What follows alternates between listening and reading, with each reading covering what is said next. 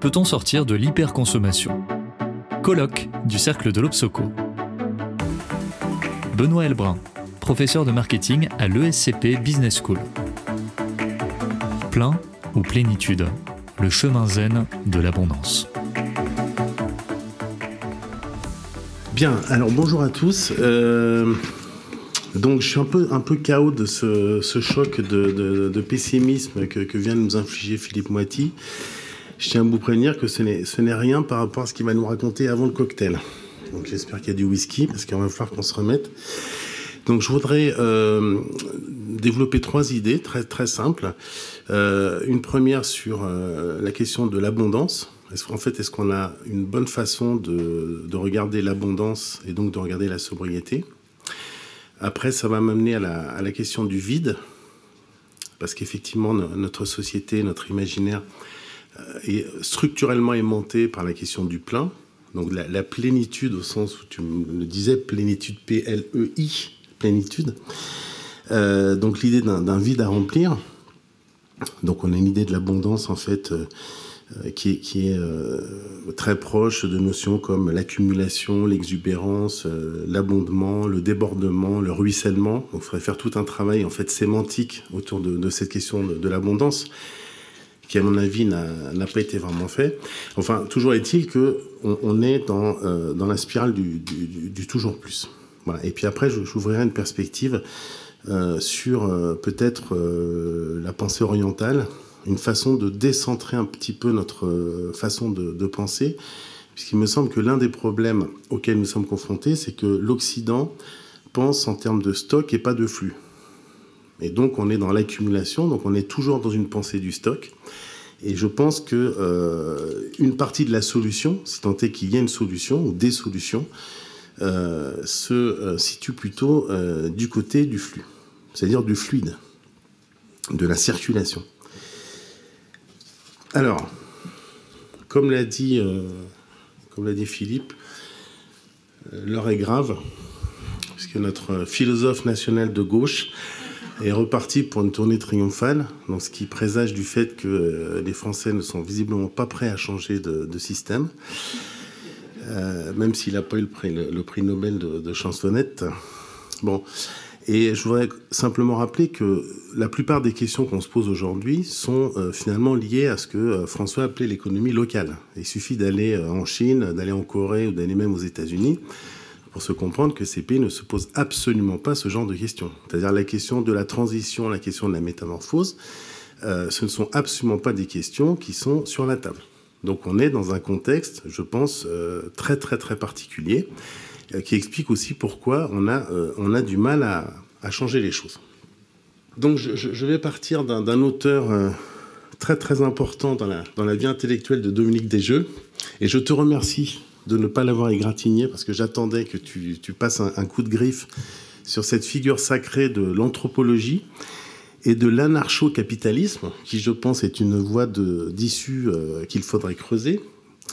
En fait, euh, tout ça part d'un colloque qui a eu lieu en 1966, qui s'appelait euh, The Manhunters, Man the Hunter, sur les chasseurs-cueilleurs, qui a donné lieu au très très grand livre Stone Age Economics, que Marshall Salins, donc grand anthropologue américain, je crois qu'il était encore vivant lors du dernier colloque de l'Obsoco, il est mort juste après, donc a consacré en fait aux chasseurs-cueilleurs en montrant qu'il fallait euh, revoir complètement notre vision de l'abondance, puisque ces chasseurs-cueilleurs euh, vivaient dans une abondance, mais qui n'était pas une abondance matérielle, qui n'était pas une abondance d'accumulation, et donc qui n'était pas une abondance d'opulence. Je pense qu'il faut desserrer l'étau, en tout cas le lien que l'on fait implicitement entre l'abondance et l'opulence. Donc il y a une autre forme d'abondance qu'a très bien décrit Marshall Salins. Alors même si je suis d'accord avec Dominique parce qu'on a, on a souvent des questions à ce sujet.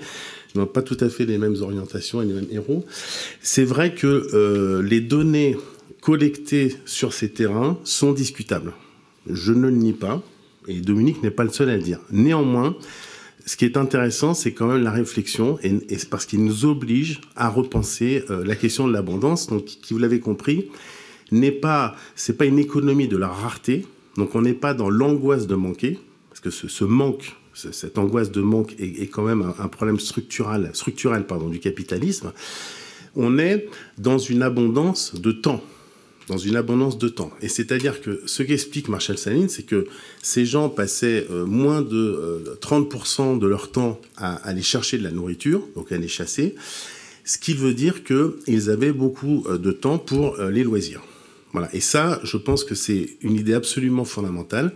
Et je, sais que, que, Philippe opine du bonnet parce qu'il est d'accord avec moi. Pour une fois, ça se fait. À savoir que on ne peut pas penser à la consommation si on ne pense pas le rapport au temps, au travail et au loisir.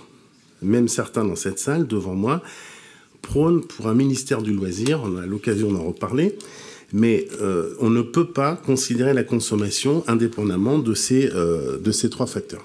Bon.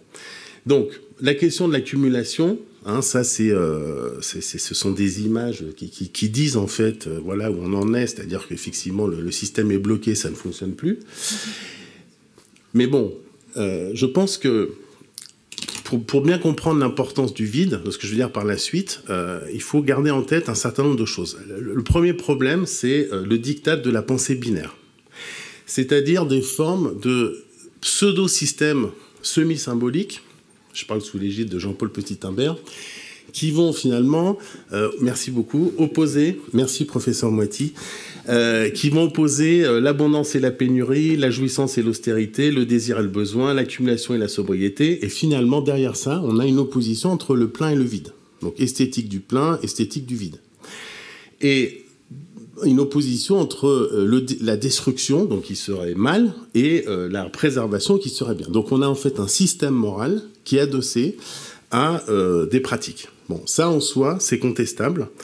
Euh, parce que c'est un système semi-symbolique, donc ce n'est pas universel, c'est tout à fait discutable. Et derrière ça, on va trouver donc ce qu'on pourrait appeler des fausses dialectiques euh, du type on est passé de, de l'avoir à l'être, euh, donc le croître, le décroître, hein, avec toute la question de est-ce que la décroissance verte a un sens ou pas, ou la croissance verte plutôt, le recyclage versus la nouveauté, l'égoïsme versus l'altruisme, etc. Donc en fait des, des dialectiques, mais dont on a l'impression qu'elles tournent à vide en fait qu'elles sont totalement creuses.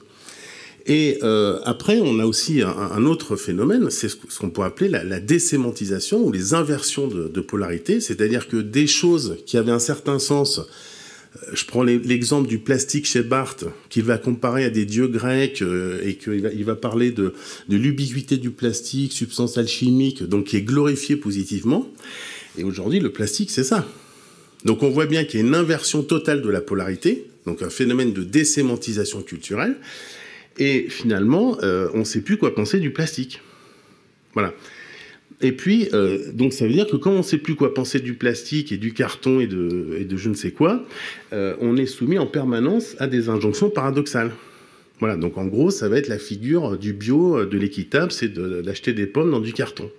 Donc on, arrive à des, aberrations qui sont absolument problématiques. Et puis donc le stock versus le flux, ça j'en ai parlé. Donc effectivement, l'idée c'est que de passer 30 minutes, c'est bon, je vais tenir. On, on, va passer d'un système binaire à un système trinitaire. Je pense qu'il faut dédialectiser la question de la consommation, c'est-à-dire sortir absolument de ces, oppositions binaires, notamment entre le vide et le plein, mais je pense que je n'aurai pas le temps de le développer mais on le fera dans le livre, c'est pas grave, euh, parce que en fait, euh, on est soumis euh, à à ces trois injonctions. Et donc qui mettent en tension le système, c'est-à-dire le respect des, contraintes matérielles et énergétiques, bon ça Dominique en a parlé, l'exigence de justice sociale, et puis la volonté, la nécessité de créer de la valeur économique. Et pour ça, il faut absolument d'abord repenser notre système naturaliste, Deuxièmement, euh, je pense repenser en termes trinitaires et pas simplement en termes binaires, donc dédialectiser notre approche de la consommation. Et ça veut dire donc refonder notre, euh, nos catégories de pensée. Et bon, je vais prendre un exemple, mais il me semble que le vide peut être un moteur, alors que le vide est souvent perçu comme quelque chose de négatif. J'en prenais une interview euh, consacrée par le professeur Moiti, Alternative économique, il y a quelques années. La consommation est une façon de remplir le vide. Donc sous-entendu, c'est mal. Bon. Eh bien, en fait, euh, la société de consommation, on peut la lire aussi dans l'histoire de la peinture, avec l'apparition notamment au 18, ou la fin du XVIIe siècle de la nature morte, c'est-à-dire la façon dont on a euh, commencé à donner de l'importance aux choses et pas simplement aux êtres humains. Et ce qui est intéressant, c'est que euh, là, j'ai pris euh, évidemment un, peintre italien contemporain, Morandi, donc qui n'est pas du XVIIe siècle, mais qui montre quand même qu'on peut s'intéresser aux objets sans nécessairement être dans le spectre de l'abondance, de l'accumulation et de la plénitude. Alors, je ne vais pas développer ça, mais allez voir sur le, site CNRTL la définition de plénitude, hein, pour comprendre que finalement la plénitude, c'est aussi lié à la densité, à la richesse, etc. Et à toutes les notions euh, dont Philippe a parlé, hein, qui font partie enfin, qui ont été préemptées par l'économie du bonheur et qui sont finalement euh, liées au bien-être physique et moral, hein, le fait d'être euh, en intégrité, d'avoir sens de sa totalité, même en, théologie, on est dans l'idée de perfection totale, donc on revient avec des idées qui sont religieuses. Voilà. Donc cette idée, ça serait de, faire un petit peu euh, converser le vide et le plein, hein, en, se souvenant que le vide est un principe absolument structurant euh, dans la pensée orientale. Alors je vais, je vais, juste passer la dernière slide.